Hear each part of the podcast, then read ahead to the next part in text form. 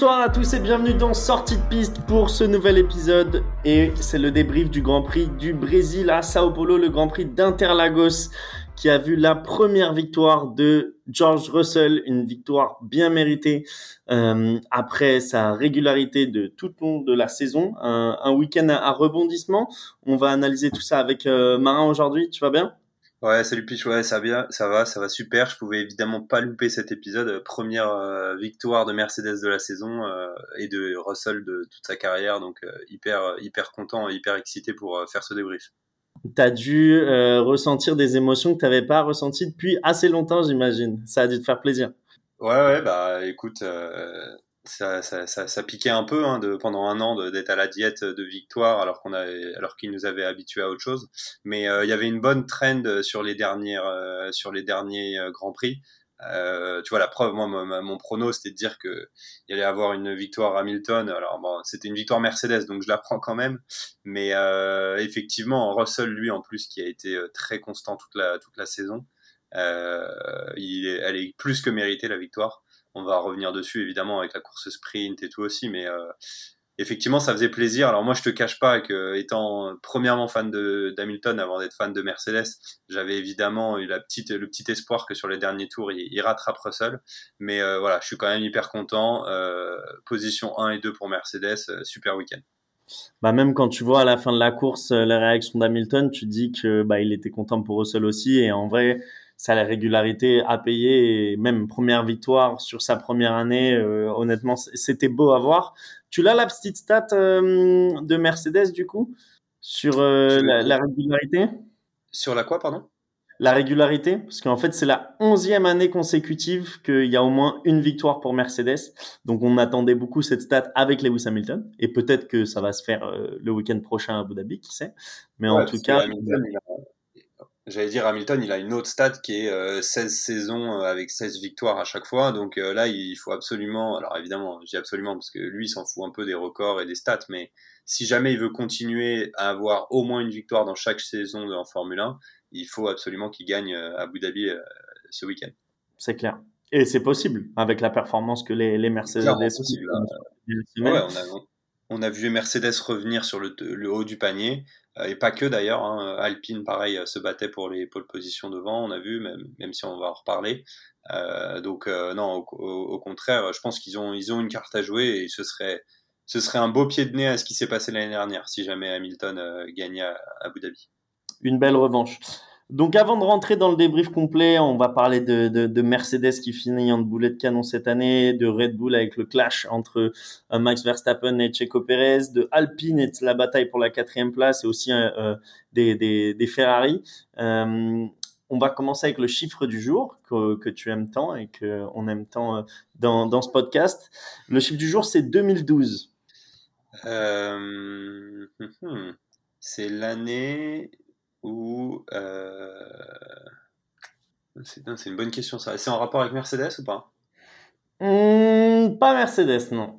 En rapport avec Red Bull peut-être? Euh... Non. Euh, là, tu me poses un peu une colle, je t'avoue, parce que j'arrive pas à voir le. Et c'est en lien avec le Grand Prix de ce week-end, on est d'accord? Euh, C'est en lien avec le Grand Prix de ce week-end et c'est plus sur les nationalités que sur les écuries. Ah, est-ce que ce serait la première fois qu'on aurait un one-two euh, de deux pilotes euh, anglais? La première fois qu'on a une ligne de départ, exactement, une première ligne 100% british. La dernière fois, c'était au Brésil également et en 2012. Tu peux me sortir les noms? Bah, du coup, j'imagine qu'Hamilton était là et qui devait être avec. Euh, ah, je t'avoue que j'ai pas le deuxième, attends. je vais demander l'avis du public, je pense, parce que là, j'ai pas en tête. C'est Jenson Button, euh, ah l'anglais également, et c'était pas chez Mercedes, c'était avant les années Mercedes, c'était toujours chez McLaren, mais avec le moteur Mercedes à l'époque. Ok, ouais. Une pas course... mal. donc effectivement, ça faisait, un petit... ça faisait longtemps. Hein. Ouais, le, le... Bah, c'était la première ligne de, de, de, départ sur la grille de départ parce qu'au final Hamilton euh, avait eu un accrochage pendant ce Grand Prix euh, et avait donc pas fini la course. C'était Jenson Button qui s'était qui s'était imposé ce jour-là à Interlagos. Ok. Il y a un autre chiffre que j'ai vu euh, qui est intéressant, si tu veux. Euh, alors, je suis désolé, je l'ai pas en tête précisément, donc je vais te donner une petite tranche, mais c'est entre, on va dire, c'est 116 ou 115. Est-ce que tu as une idée euh, de ce que c'est? 116 ou 115 euh, je sais pas, le nombre de, de, de, courses de, de As avant une, une, une première place en qualification? Non, j'en sais rien. En rapport avec euh, les vainqueurs de Grand Prix. Ah, c'est le 100e, donc du coup, euh, George Russell, c'est le 116e ou 115e vainqueur de Grand Prix. Ouais, ouais, voilà, c'est ça. Elle est belle. Hein. Bah, de toute manière, les, les, derniers qu'on avait en date, euh, j'imagine, euh, bah, nos deux Français déjà, euh, ouais, gagné. Aussi. Sainz, Perez, qui doivent être dedans aussi. On en a rajouté quelques-uns hein, dans les deux dernières années. Hein. Ouais, ouais, c'est vrai. Bah, surtout là, comme on disait, George Russell, euh, moi, ça m'a fait du bien de voir les, les scènes de liesse à la fin parce qu'il le mérite, quoi. Donc, euh, donc c'était beau. Effectivement, en tout cas, ouais, moi, aussi un, Grand Prix, euh, je disais, à rebondissement, parce que ça a commencé du coup avec cette course, avec ces qualifications le vendredi, qui ont vu la, la, pole position de Kevin Magnussen, donc une première pole position pour un Danois, une première pole position pour As et donc pour Kevin Magnussen, qu'on a vu tout sourire. Euh, donc euh, c'était un week-end avec un, un, une course sprint qui avait lieu le, samedi. Malheureusement pour lui, euh, bah, il s'est fait dépasser euh, par les sept poursuivants. Donc il a fini huitième sur cette course sprint et il s'est fait sortir dès le premier tour par par Ricardo lors lors de la course du dimanche. Donc une, une joie qui a été de courte durée, mais ça nous a bien fait rire de, de voir de voir cette qualification. Toi, t'en as pensé quoi? Ouais, bah alors effectivement, il faut quand même préciser qu'il l'a eu parce qu'il a eu de la, il a eu de la chance. Parce que quand lui, il a fait son premier run, il n'y avait pas encore de pluie. Euh, et ensuite, il y a eu euh, un drapeau rouge. Alors, si je me souviens bien, c'est Russell qui sort euh, de, euh, qui va dans les graviers. Et donc, du coup, quand ils ont tous refait leur tour, et eh ben ils l'ont fait alors qu'il pleuvait. Donc, euh, c'est pour ça que Magnussen a réussi à avoir le, le sprint. Franchement, ça fait plaisir à avoir la pole. Pardon, ça fait plaisir pour As parce que voilà, il galère tellement avoir des petites victoires comme ça, ça, je pense que ça rebooste pas mal l'équipe. En plus, c'était le jour euh, de l'anniversaire de leur boss, donc euh, voilà, tout bénef. Euh, après, je pense que voilà, on s'y attendait que pendant le sprint, Magnussen allait se faire rattraper par tous les pilotes du top 10 un par un. ce qui est cool pour lui, c'est qu'il a réussi à rester dans le top 10. Justement, je crois qu'il finit septième du, du, sprint, si je me trompe pas.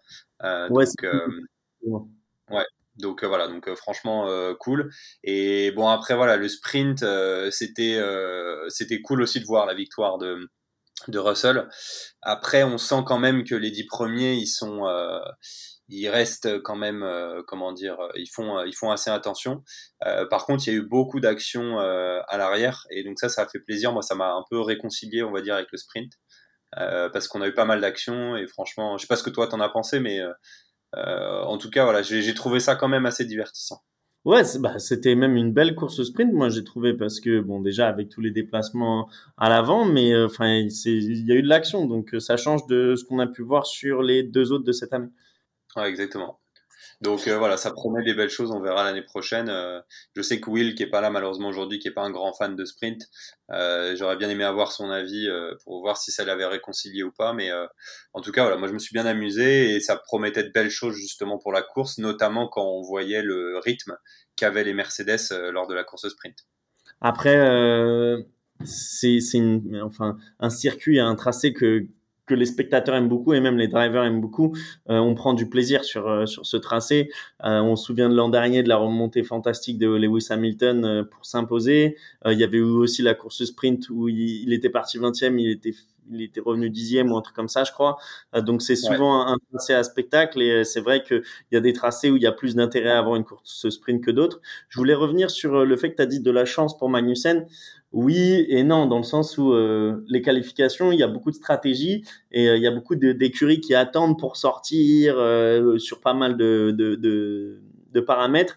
Et au final, là, on voit que bon bah voilà, sortir en premier et faire son hot lap en, premier, bah parfois ça paye parce qu'il y a des conditions météorologiques et parfois aussi de circuits qui peuvent changer. Et, et là, ça a payé, donc donc c'est bien pour pour As comme tu disais. Ouais, clairement. On passe euh, sur euh, Mercedes du coup et, ton écurie favorite. Euh, donc ça fait plaisir de, t'avoir pour débriefer cette première victoire et tu l'espères peut-être pas la seule cette année.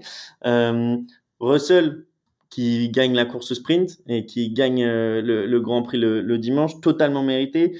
on l'a dit plus qu'une fois sur cette antenne, une régularité impressionnante pour une première saison euh, dans, dans l'écurie euh, allemande. Toi, qu'est-ce que qu'est-ce que t'en as pensé de sa gestion, on va dire, pendant toute la course?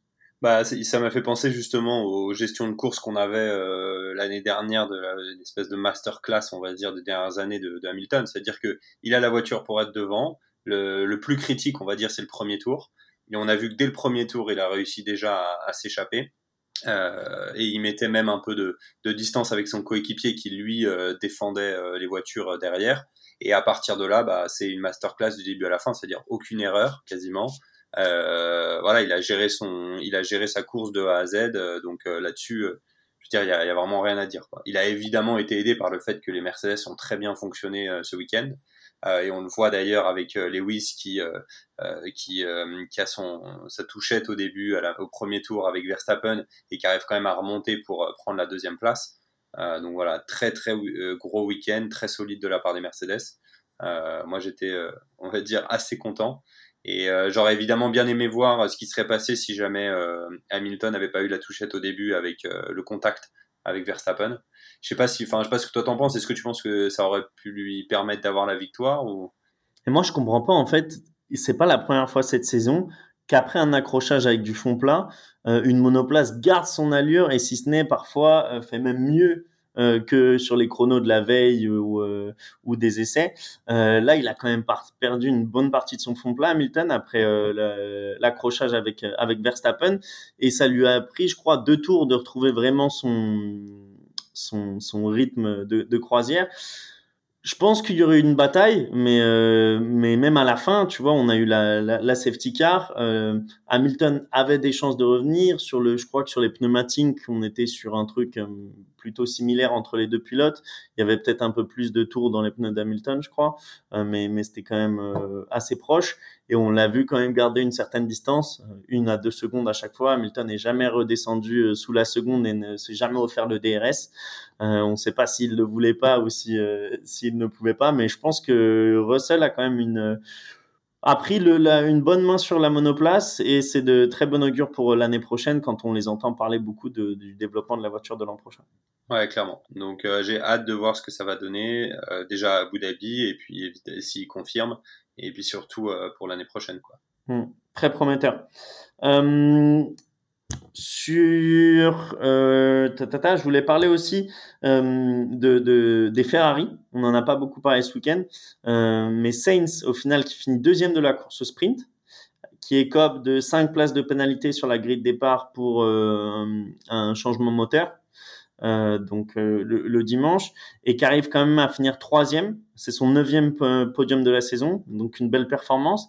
Et euh, Leclerc également, qui après une collision avec notre ami Lando Norris, qui arrive à sortir du mur, c'est aussi impressionné. Je ne sais pas comment il fait pour repartir. Surtout qu'on a vu par exemple à Singapour des voitures abandonnées pour une des touchettes beaucoup moins graves que ça, et qui arrive à finir du coup au pied du podium quatrième. Euh, c'est impressionnant. Ils, ont limité les... Comment? Ils ont limité les dégâts, on va dire. Ouais, et puis même plus. Enfin, je veux dire, en gros, ils avaient clairement le, ils avaient clairement la voiture hein, pour pour aller jouer le podium. Et la preuve, c'est que Sainz, il est dessus. Euh, Leclerc, euh, on a l'impression qu'il est malheureusement abonné au euh, au, déconvenu, mais c'est moi aussi ça m'a beaucoup impressionné le fait qu'il arrive à repartir quand on voit la violence du choc.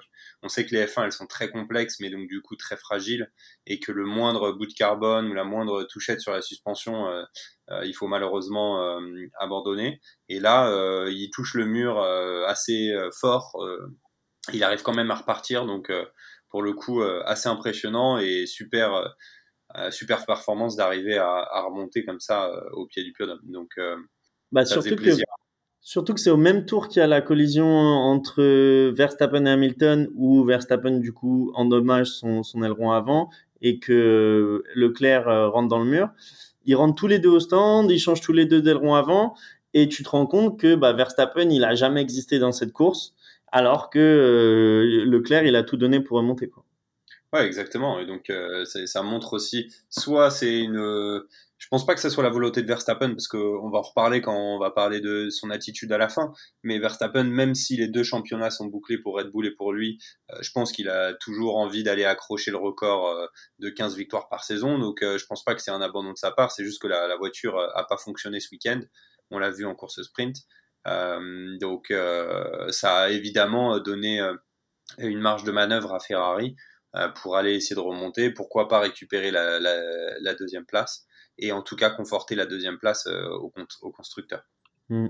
Mais même, tu vois, je trouve, euh, pour revenir, là on parlait pas mal de, Leclerc, pour revenir sur Sainz, on parle, on loue beaucoup les performances de Russell, mais en vrai, Sainz, c'est pas pour un numéro 2, on va dire, parce que on va pas se mentir, il est quand même numéro 2 chez, chez Ferrari. Bah, il fait des belles performances cette année. Hein. Tu vois, je te disais 9 podium. Euh, au niveau des points, il est pas si loin que ça de, de, Leclerc, alors qu'il a vu, eu quand même quelques déconvenus cette année où il a fait quelques erreurs. C'est pas si mal, on va dire. Ouais. Ouais, non, non c'est sûr. Et donc, mais c'est bien, euh, Ferrari, ils ont deux bons pilotes euh, qui, qui gèrent bien. Donc, même si effectivement, comme tu viens de le dire, il y a un numéro 1 et un numéro 2, euh, à chaque fois, ils ont plutôt eu des problèmes de stratégie plutôt que de, plutôt hmm. performance des pilotes ou de la voiture. Et euh, tu sais pourquoi, ils, enfin, ce qu'ils ont changé sur le moteur et pourquoi il a eu sa pénalité de 5 places? Il y a eu des, enfin, c'est sorti l'info ou pas?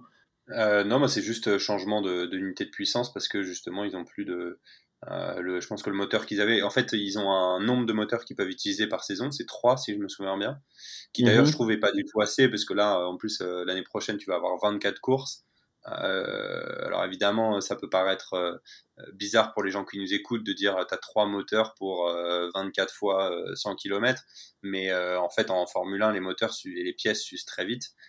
Et donc du coup, il faut souvent changer l'unité de puissance et donc on a beaucoup vu euh, cette année euh, des pilotes justement dépasser leur quota de, trois moteurs euh, et de se prendre des pénalités liées à ça.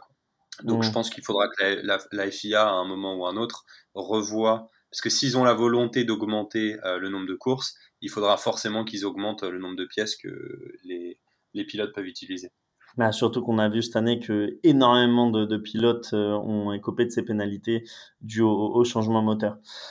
Rentrons dans le vif du sujet, Marin, euh, et dans le débat euh, qui fait couler beaucoup d'encre en, en, début de semaine. Euh, on va dire que c'est ce qui reste à jouer euh, en cette fin de saison, et c'est la seconde place au classement général. Ok, on a Pérez et, euh, et Leclerc qui sont à égalité de points après ce, ce, Grand Prix du Brésil, et également la deuxième place au Grand Prix constructeur qui se joue entre Ferrari et, et Mercedes. Euh, et on peut même dire la quatrième, on peut l'étendre euh, sur la quatrième place aussi entre Alpine et McLaren. Exactement, on en parlera un peu plus tard, mais là je voulais parler un peu du clash qu'il y a eu, euh, que ça soit du coup entre Max et Perez, mais aussi on pourrait se dire entre Carlos, Sainz et Leclerc, parce que du coup euh, Sainz finit juste devant Leclerc, et si on voulait laisser un peu plus de points à Leclerc, bon, on aurait pu le laisser passer aussi. On, on récapitule un peu euh, la, la situation. Ouais, on peut récapituler, on peut parler rapidement de Ferrari parce que je pense que le, le sujet il est assez rapide. C'est que, comme tu viens de le mentionner, Leclerc il est en train de se battre pour avoir le, le, le poste de vice-champion euh, euh, pour la saison. Et euh, du coup, bah, comme on l'a vu l'année dernière avec la différence de points, chaque point est important. C'est pour ça d'ailleurs qu'on voit souvent, pour expliquer un peu aux gens qui nous écoutent, on voit souvent les personnes s'arrêter juste avant la fin de la course pour chausser des pneus soft et aller chercher le, le point du meilleur tour parce que euh, parfois à la fin de la saison ça peut jouer à, un ou deux points.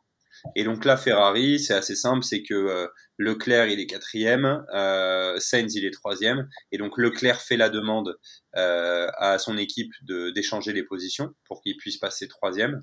Sauf qu'il y a, il y a Alonso qui est juste derrière lui euh, donc lui, il est à 4 secondes de son équipier devant et Alonso, il est à une seconde derrière Leclerc. Donc l'équipe de Ferrari a jugé qu'en fait c'était trop dangereux euh, sur les deux derniers tours euh, de faire ce changement de position et qu'ils allaient peut-être avoir le risque que Alonso en profite et, et passe devant. Donc ça, c'était un premier point. Et euh, la deuxième chose, c'est côté euh, Sainz. En fait, Sainz a expliqué qu'il n'avait pas eu l'info dans la voiture. Donc là, c'est une mmh. vraie décision d'équipe de la part de Ferrari de pas demander à Sainz du tout. Euh, ce qui va être différent quand on va parler de Red Bull euh, juste après. Donc moi je pense pas qu'il y ait une, vraiment une polémique euh, côté côté Ferrari. euh, tout simplement parce que Sainz n'a pas eu l'info, donc il n'a pas refusé à proprement parler. Et Ferrari, ils ont plutôt voulu assurer le, la position 3 et 4 plutôt que de, de, se mettre sous risque à cause d'Alonso qui était juste derrière. Je sais pas si tu es d'accord avec moi, mais pour moi, je pense qu'il n'y a pas de débat côté Ferrari. Quoi je vais pas te mentir, euh, ma petite euh, ma petite analyse sur sur Ferrari, c'était juste pour faire une transition vers les Red Bull parce que je suis d'accord avec toi. Clairement, il n'y a pas eu de, de consigne donnée à la radio à Sainz et je pense que c'était bien trop dangereux et même Leclerc, tu l'entends pas dire ah il m'a pas donné la place euh, parce qu'il savait peut-être qu'il avait aussi pas le rythme pour aller la chercher et pour euh, s'assurer surtout des, des secondes d'avance sur Alonso. Donc le débat n'est pas là, mais il est surtout chez Red Bull où on voit partout dans les médias que euh, l'ambiance en interne entre euh, entre Perez et, euh, et, et, Verstappen se tend. Euh, je sais pas si tu veux faire un petit récap. Ouais, c'est pour faire un petit récap. Donc effectivement, arrive la fin de la course et nos deux amis de chez de chez Red Bull qui ont pas forcément, on va dire, géré leur leur course, ils se retrouvent en fait l'un derrière l'autre en sixième et septième position, si je me trompe pas. Euh, et donc là, il y a une demande de la part de Sergio Pérez euh, d'échanger les positions pour qu'il puisse repasser devant euh, Verstappen. Et ils disent à, à Pérez, donc son équipe lui dit, bah écoute, si jamais il n'arrive pas à aller dépasser Alonso, à ce moment-là, il va te rendre la position. Et donc du coup, ils demandent à Max, ils disent à Max Verstappen, euh, voilà, tu les deux derniers tours pour essayer de prendre euh, la position euh, à Alonso. Si tu arrives pas, on veut qu'au dernier tour, tu redonnes ta place à Pérez. Et donc il répond pas. Et sauf qu'en fait, bah, il termine la course à fond les ballons. Et alors que l'équipe lui demande plusieurs fois dans les trois quatre derniers tours, ils disent ok bah t'arrives pas à récupérer la place à Alonso, donc donne ta place à, à Pérez, donne ta place à Pérez, donne ta place à Pérez. Et en fait il répond pas.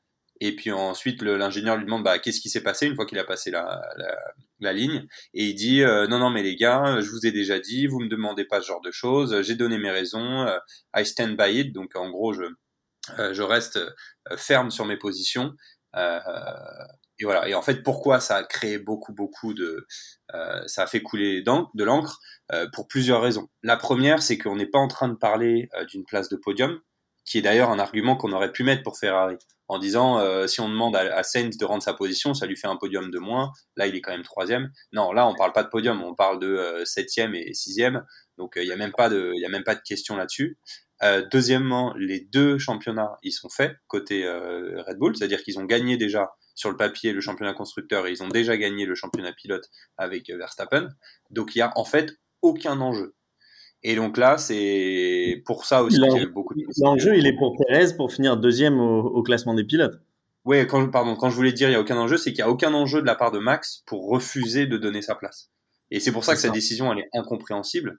Et c'est pour ça que ça, irrité beaucoup de gens et Pérez le premier parce qu'il dit bah voilà ça vous montre vraiment qui il est et ça il le dit à la radio devant devant tout le monde euh, que selon lui bah Verstappen est très égoïste et que euh, il l'a aidé. Il dit d'ailleurs c'est grâce à moi qu'il a ces deux championnats et c'est vrai hein, il faut il faut le voir. On sait que chez Red Bull le pilote numéro 2 il est au service du numéro 1 et pour le coup Pérez il a très très bien joué son rôle euh, depuis les deux dernières années euh, de, pilote numéro 2 il a beaucoup aidé. Il y a, plein de, moments où il a bloqué par exemple Hamilton, si on parle de Abu Dhabi l'année dernière, il a, il a fait perdre à Hamilton une avance considérable euh, quand il l'a bloqué euh, pendant plusieurs tours euh, derrière lui.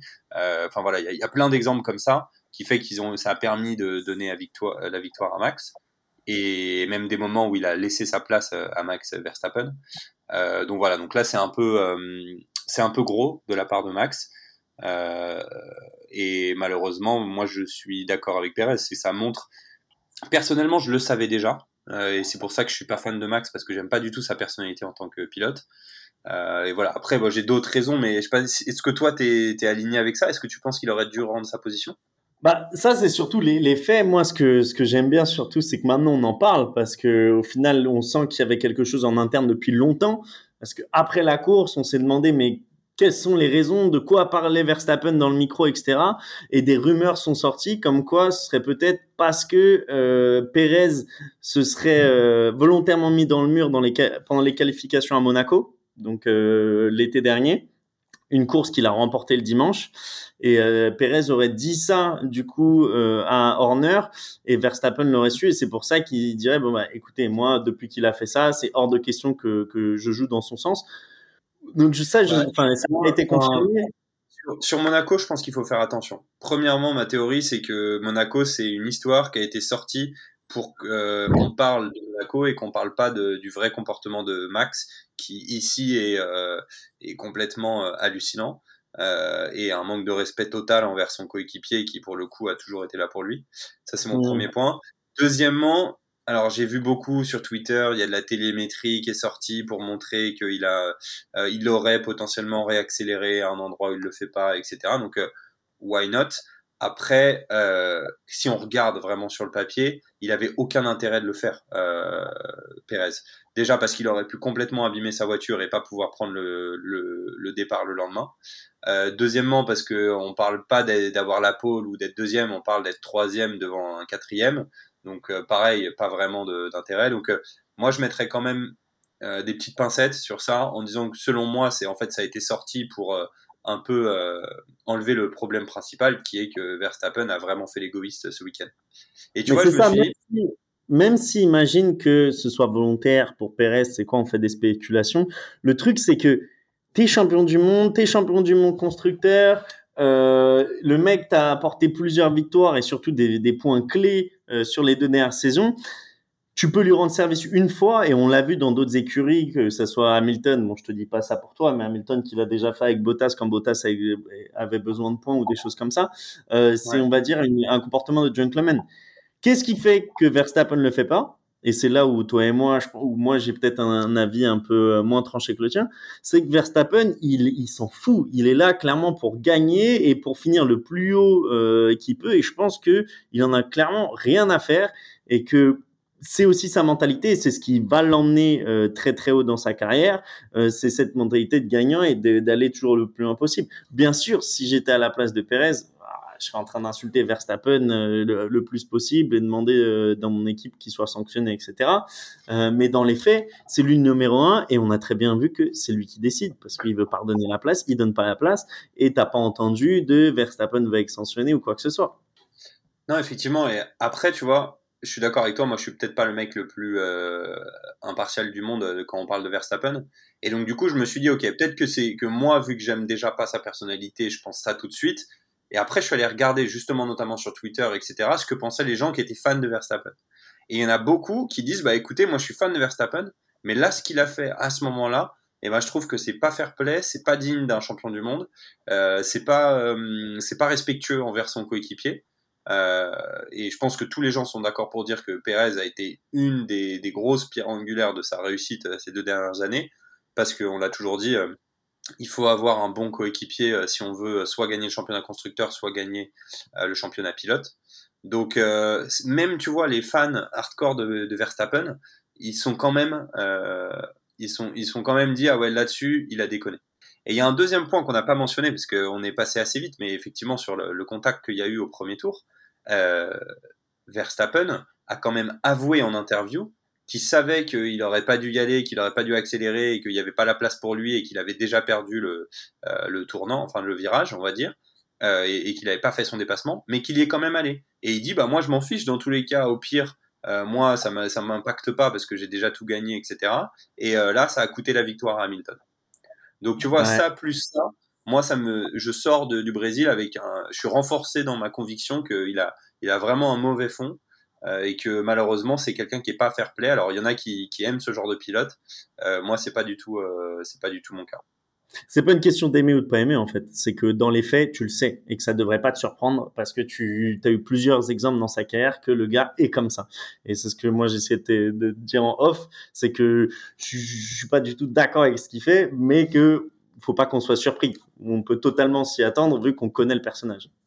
Ouais, mais je pense pas être surpris. Du coup, effectivement, comme tu dis, moi, ça m'a plutôt confirmé ce que je pensais, euh, mm. plus qu'autre chose. Ceux qui ont été surpris, je pense, c'est ceux qui voient pas trop cette facette de sa personnalité, euh, qui sont plutôt les fans de Max et qui se focus sur sa performance, qui, euh, d'un point de vue sportif, est assez incroyable, euh, et qui eux ont été surpris par ce comportement-là. Et c'est pour ça que c'est bien de résumer en fait toute cette cet accrochage avec la phrase de Pérez dans la radio directement quand il dit bah vous, voyez qui il est maintenant. Ou je sais plus si c'est en après course mais euh, il dit voilà maintenant vous comprenez avec qui je bosse quoi. Et t'es là bah t'es en mode ouais on est désolé pour toi mon frérot. Mais même Horner même Horner il lui dit à la radio on est désolé pour toi. Donc ça veut dire tu vois il, tout le monde le sait mais maintenant c'est euh, pour ceux qui ne le savaient pas encore bah les gars euh, wake up call donc, est-ce que est-ce qu'il a est-ce qu'il a trop de pouvoir chez Red Bull, Max, tu penses? Euh, alors trop non, beaucoup oui, mais trop, euh, enfin jamais assez selon lui. C'est ça dépend dans quelle position tu te places.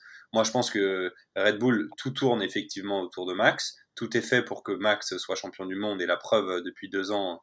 Alors même si évidemment on pourra reparler d'Abu Dhabi l'année dernière, mais en soi depuis deux ans il joue pour le championnat du monde et cette année on, on en a parlé il y a deux podcasts euh, il est euh, clairement euh, au-dessus du lot. Et ça, c'est tout simplement parce que oui, Red Bull tourne autour de lui.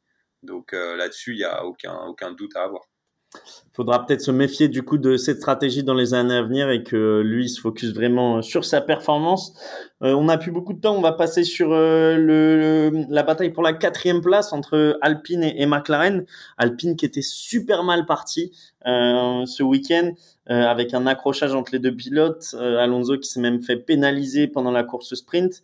Alpine qui partait du coup d'assez loin sur la grille. McLaren qui était devant. Euh, mais c'est surtout Ricardo, on l'a déjà dit, du coup, accrochage au premier tour avec Magnussen. Euh, les deux, du coup, euh, qui, qui, finissent leur, leur course euh, avant de finir le premier tour. Et ensuite, on a Norris qui accroche Leclerc, qui prend 5 secondes de pénalité, qui a jamais existé. Et ensuite, problème moteur en fin de course, ce qui nous offre la, la dernière safety car. donc, c'est un, le premier double DNF euh, de McLaren depuis Monaco en 2017. Donc euh, très triste performance pour McLaren ce week-end. Et Alpine qui partait moins bien, mais qui finit euh, très très solidement avec du coup cinquième place pour pour Alonso et je crois c'est huitième place pour Ocon, 8 ou 9, je me souviens plus. pour, donc on a 19 points d'avance pour Alpine euh, au classement euh, constructeur sur, euh, McLaren. Ça semble jouer, toi, t'en penses quoi? Non, bah, alors bah, mathématiquement, effectivement, c'est pas joué hein, encore, hein, parce que si jamais Alpine fait double voiture en dehors des points la semaine prochaine, enfin ce week-end, McLaren a encore une, une, chance. Après, oui, je pense qu'ils ont pris un gros avance et c'était clairement, on le sait, hein, tous les points vont compter là. Donc euh, le fait qu'ils finissent euh, les deux voitures hors des points, malheureusement, ça va leur, euh, ça va beaucoup les pénaliser.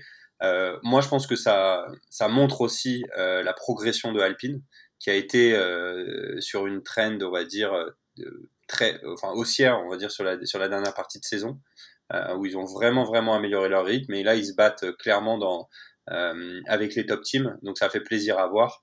Euh, et ça promet, je l'espère, des belles batailles aussi l'année prochaine. Pourquoi pas une, une bataille pour le titre euh, à 3-4 équipes. Quoi. Mais euh, tu sais que moi, ce qui me surprend le plus, en fait, c'est la décision d'Alonso de partir de chez Alpine quand tu vois la voiture qu'ils sont en train de créer par rapport à ce que Aston Martin, du coup l'écurie qu'il va rejoindre l'année prochaine, est en train de montrer dans, le, dans le paddock. Bah, Alonso, enfin, on, on, on, en a parlé quand on a fait un, un épisode spécial justement sur tout ce qui s'était passé l'été et on a parlé, on a fait un focus sur, euh, euh, sur, ce transfert-là. Euh, on sait que ça a été déclenché parce que Sébastien Vettel a annoncé sa retraite. la vraie différence, c'est que Alpine ne pouvait pas offrir à Alonso un, contrat multi-année. Et c'est ça vraiment qui l'a, qui l'a embêté. Là où quand il est allé discuter avec Aston Martin, ils lui ont dit oui, amen à toutes ses demandes. Donc pour moi, enfin selon moi, mais c'est vraiment mon avis personnel, la motivation d'Alonso, elle n'a pas été euh, sportive. C'est-à-dire, elle n'a pas été euh, je veux aller dans une équipe qui va jouer les victoires, mais elle a plutôt été euh, financière, slash, on va dire, un peu personnelle, de vouloir rester encore quelques années de plus en F1, qu'importe la performance. Un peu ce qu'avait fait Kimi Raikkonen quand il était chez Alfa, Alfa Romeo, tu vois, dans ces dernières années, etc. Ouais, bah de toute manière, il y a un gagnant là-dedans, euh, c'est Pierre Gasly qui va rejoindre l'écurie française l'année prochaine et qui doit se frotter les mains en voyant les performances d'Alpine cette année par rapport à Alpha Tori. Euh, si on finissait avec notre petit pronostic pour la dernière course de l'année, qui a lieu du coup ici aux Émirats Arabes Unis, à Abu Dhabi, euh, le week-end prochain. Comment tu vois les choses, toi? Est-ce que tu vois une deuxième victoire de Ferrari pour euh, clôturer cette saison 2022 euh, tu, veux dire Mercedes? J'ai dit Ferrari? Ouais, t'as dit Ferrari. bah effectivement, oui, t'imagines bien ce que je vais te dire. Hein. Désolé, je commence à devenir un peu, je commence à radoter. mais ouais, j'espère clairement une deuxième victoire de Mercedes et pour que l'histoire soit belle, j'espère une victoire de Hamilton plus précisément. Euh, S'ils peuvent refaire un one-two, euh, je, je veux dire, je pourrais pas rêver mieux. Euh, mais ouais, j'espère vraiment une victoire de d'Hamilton. Premièrement parce que leur voiture a clairement, clairement euh, été améliorée depuis euh, depuis le début de la saison. Et deuxièmement parce que bah, il le mérite et que j'aimerais bien qu'il qu prenne sa revanche, on va dire, sur l'année sur dernière.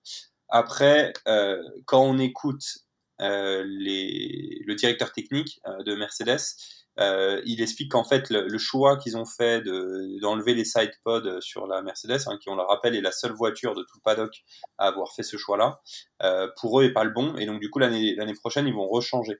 Donc j'ai peur que, alors je dirais pas qu'ils recommencent d'une feuille blanche, mais en tout cas euh, il faut espérer que l'avance qu'ils ont eue là ces dernières semaines, ils vont quand même la garder, même s'ils changent un gros aspect de la voiture l'année prochaine. Mm. Si je me suis mélangé les, les pinceaux, c'est que au final, moi, je voulais te parler de mon. mon, tu, tu, vois, tu vois Ferrari sur le sur de la piste? Ouais, tu sais quoi, je vois bien une victoire euh, pour clôturer l'année de Ferrari, une petite victoire de, de Charles Leclerc euh, sur euh, sur ce, ce, dernier Grand Prix. et Russell deuxième, mais je vois pas Hamilton. J'aimerais bien pour l'histoire, tu vois, ce serait beau. mais en vrai, je vois Russell toujours toujours devant Lewis et Charles devant. Ok, bah écoute, ça va être, euh, je pense que ça va être euh, intéressant à regarder. Euh, moi, j'ai très très hâte. malheureusement, cette année, contrairement à l'année dernière, j'y serai pas. mais en tout cas, regarder ça avec beaucoup beaucoup d'attention. C'est clair. on va suivre ça de très près. On n'y sera pas sur place comme l'an dernier, en espérant y être l'an prochain. De toute manière, ça va être difficile, Marin, de faire mieux que le suspense qu'on a vécu l'an dernier. Donc, je ah pense que même si on tourne, on sera, on sera forcément un peu déçu. Après, Will y sera, donc euh, Will, euh, n'hésitez pas à suivre euh, sur Twitter, sur Insta. Will partagera directement depuis les tribunes les, on va dire, les behind the scenes et les moments forts. Le live, c'est clair. Allez nous suivre sur les réseaux. Merci beaucoup de nous suivre. Merci Marin pour ce débrief. C'était un grand bah, plaisir. Merci à toi. Et on se retrouve du coup pour le dernier épisode de, de la saison la semaine prochaine pour débriefer Abu Dhabi. On a très hâte. Vas-y, merci Piche et à la, et à la semaine prochaine. Ciao. Ciao, ciao. Vous êtes de plus en plus nombreux à nous écouter, ça nous fait énormément plaisir. Alors merci pour ça et n'hésitez pas à aller nous suivre sur les réseaux sociaux, Instagram, Twitter, sortie de piste pour ne rien manquer des dernières actualités. Et aussi n'hésitez pas à aller nous mettre 5 étoiles sur Apple Podcast et Spotify, ça nous aide beaucoup dans le référencement. À très bientôt.